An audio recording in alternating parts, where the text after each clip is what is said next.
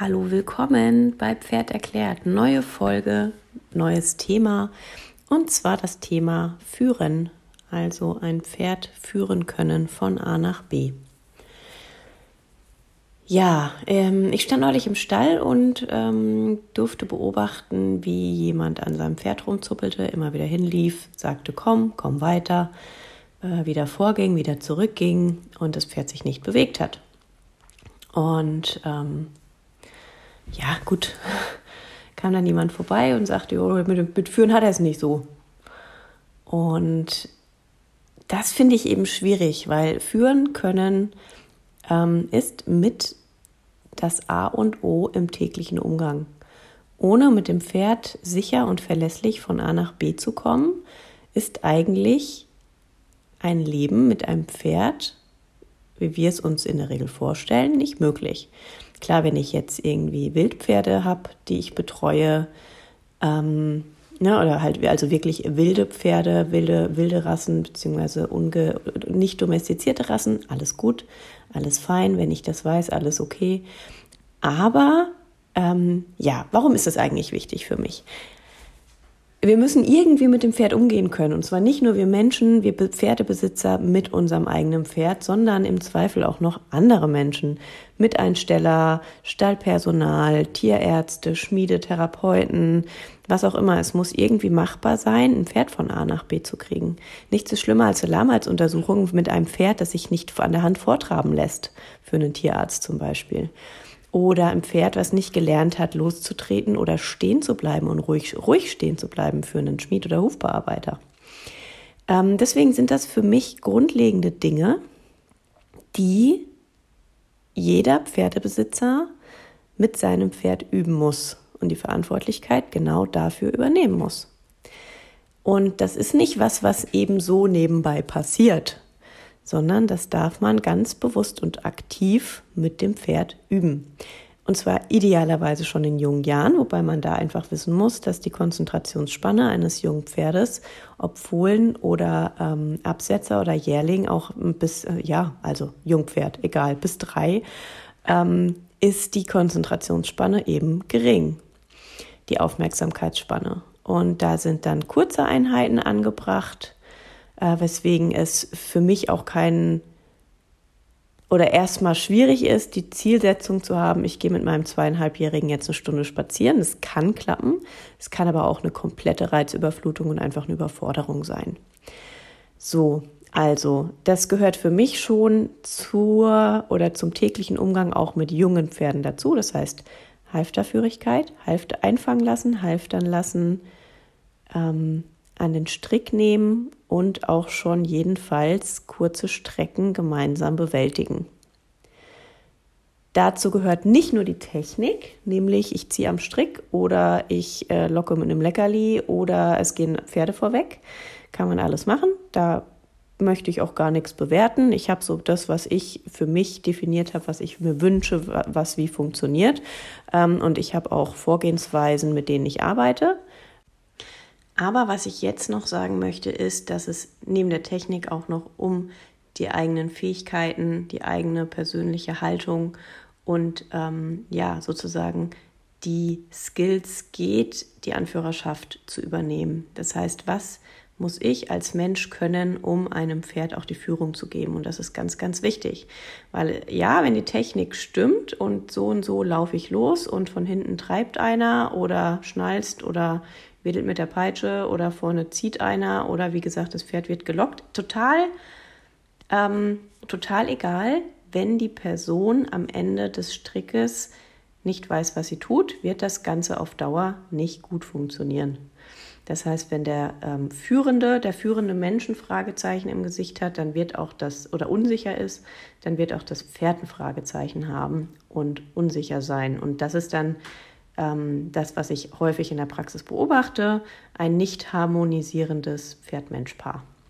Da gilt es dann eben an beidem zu arbeiten. Manchmal ist es einfach die Technik, manchmal ist es aber auch die Energie ähm, und das Auftreten des Menschen. Ne? Weil wichtig ist, Vertrauen zu geben. Wieso sollte das Pferd mir irgendwo hinfolgen, wenn ich angsteinflößend bin oder zu unsicher bin oder so. Ne? Pferde in der Herde orientieren sich an, der, an dem kompetentesten Leittier. Das kann auch variieren. Also die ähm, Behauptung der Leitstute, die ist schon seit, weiß ich gar nicht wie lang, aber seit einigen Jahren widerlegt.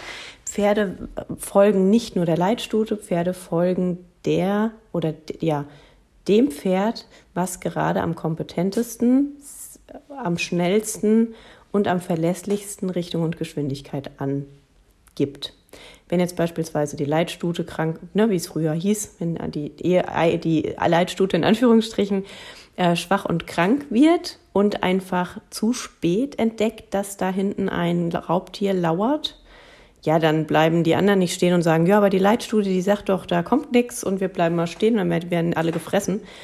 Ähm, so funktioniert es in der Natur nicht, sondern wenn da jetzt eben eine neue oder ein anderes Pferd das als erstes bemerkt, oh, da hinten lauert Gefahr ähm, und damit die Herde in Sicherheit bringt, ja, dann folgt die Herde eben auch diesem Pferd. Und das ist eben auch die Aufgabe, die wir Menschen übernehmen müssen. Und das nochmal mit der richtigen inneren Einstellung. Ich kann auch voller Kraft und Selbstüberzeugung, also ihr hört schon an meiner Stimme, an dem Pferd irgendwie rumrupfen. Ähm, Gab es ja auch gerade ein recht äh, schönes, wenn auch unerfreuliches Beispiel in einer mm, äh, Pferdesendung, nenne ich es mal, im deutschen Fernsehen. Wo wohl, ich habe es mir nicht angeguckt, ich habe nur sehr viel darüber gelesen, ähm, wo wohl sehr schroff und stark mit sehr viel männlichem Gehabe und der mh, hm, Ausübung von Kraft und Macht gezeigt wurde, wie eben an einem Pferd äh, im Knotenhalfter rumgerupft und geruckt wurde.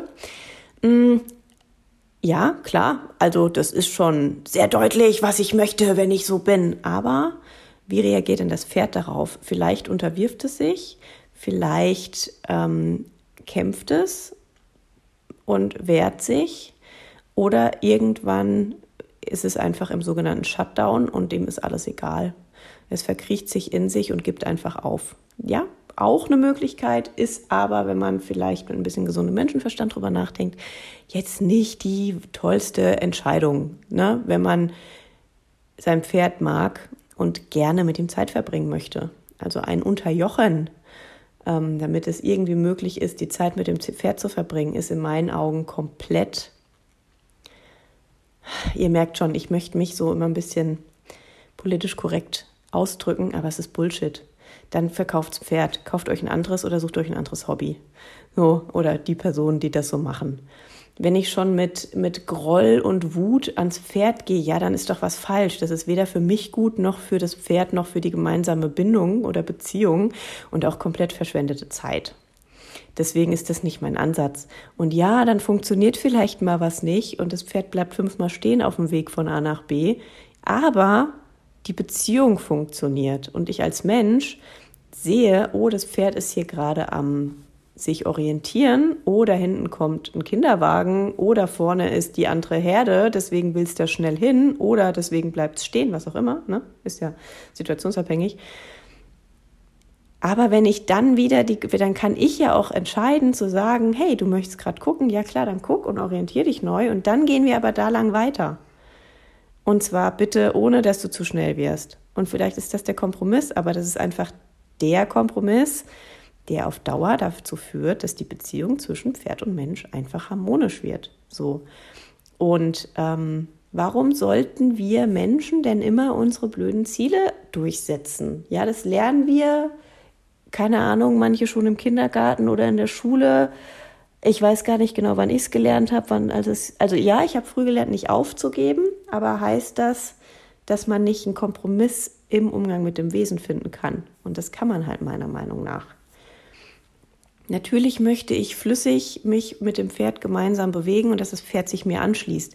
Wenn es gerade nicht in der Lage ist, das zu tun, ja, so what? Habe ich nichts verloren.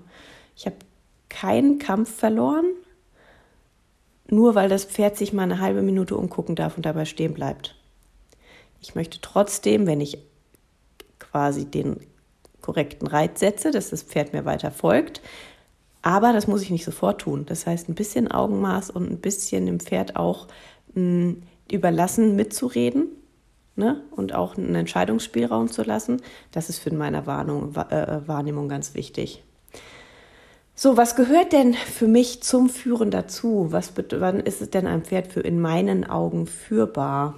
Das ist dann führbar, wenn es sich ähm, sowohl vom Tempo, also Stand, langsamer Schritt, schneller Schritt und auch im Trab, am Halfter oder Kappzaum oder wie auch immer, meine, meinetwegen gerne gebisslos, ähm, am Strick oder der Longe äh, bewegen lässt. Idealerweise sowohl geradeaus als auch nach links und auch nach rechts und auch rückwärts. Also auch das Rückwärtsgehen gehört für mich dazu. Das ist beispielsweise auch eine Vorbereitung auf den Umgang mit unterschiedlichen Böden oder auch auf ähm, das Verladen können.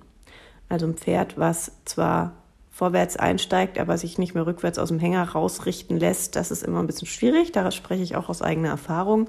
Hm, deswegen stelle ich immer sicher, dass auch das Rückwärtstreten gut funktioniert. So, das ist meine Definition von Führbarkeit. Das lässt sich bestimmt auch noch mehr im Detail ähm, definieren. Aber ich glaube, für jetzt reicht's. Ja, und wie funktioniert das Ganze? Und auch, was gibt es für Techniken oder welche Haltung muss ich selbst einnehmen? Das alles erfahrt ihr am kommenden Sonntag. Das ist der 14. Mai, also jetzt am Sonntag um 19 Uhr in meinem Webinar zum Thema Führen. Und das Webinar hat einen, wie ich finde, fantastischen Namen. Der äh, wurde mir von einer Followerin ähm, vorgeschlagen. Hallo Hanna, lieben Dank. Das Webinar heißt Schick am Strick, weil Führen nur ein kleiner Teil von Führung ist. Und in dem Webinar gehe ich eben genau auf das ein, was ich eben schon angesprochen habe. Ähm, die Haltung des Menschen, also wie schaffe ich als Mensch es, Anführerschaft zu übernehmen. Ich spreche über die häufigsten Probleme und gebe auch pauschale Tipps und Lösungsideen Mm, ich spreche über das Equipment, wie, äh, welche unterschiedlichen Methoden und Varianten es gibt, Pferden eben diese Führbarkeit mm, zu erklären. Ja, und noch vieles mehr. Aber schaut doch einfach mal vorbei. Ihr findet in den Show Notes und auch über meine Website findet ihr den Link zu dem Webinar. Da könnt ihr euch anmelden. Das Ganze ist geplant auf circa anderthalb Stunden, kostet 24,90 Euro. Und alle, die sich jetzt anmelden, die erhalten hinterher die Aufzeichnung des Webinars und noch ein Bonus von einer lieben Trainerkollegin von mir zum Thema Klickern und Target Training, weil das ja nun mal was ist, was ich selbst nicht anbiete äh, oder womit ich selbst nicht trainiere, wenn ich meine Problempferde trainiere. Aber ist es natürlich eine super Möglichkeit, ganz viel neue Dinge mit den Pferden zu lernen und das gibt es noch als zehnminütiges Bonusvideo obendrauf. Ähm, genau. So, also schaut auch gerne mal auf der, auf der Webinarseite vorbei. Da habe ich euch noch ein bisschen mehr aufgeschrieben, worum es thematisch gehen wird am Sonntag. Und dann freue ich mich sehr auf eure Anmeldung. Ich freue mich sehr über Fragen. Und bis dahin wünsche ich euch eine schöne und fertige Zeit. Ähm, ja, und bis zur nächsten Folge.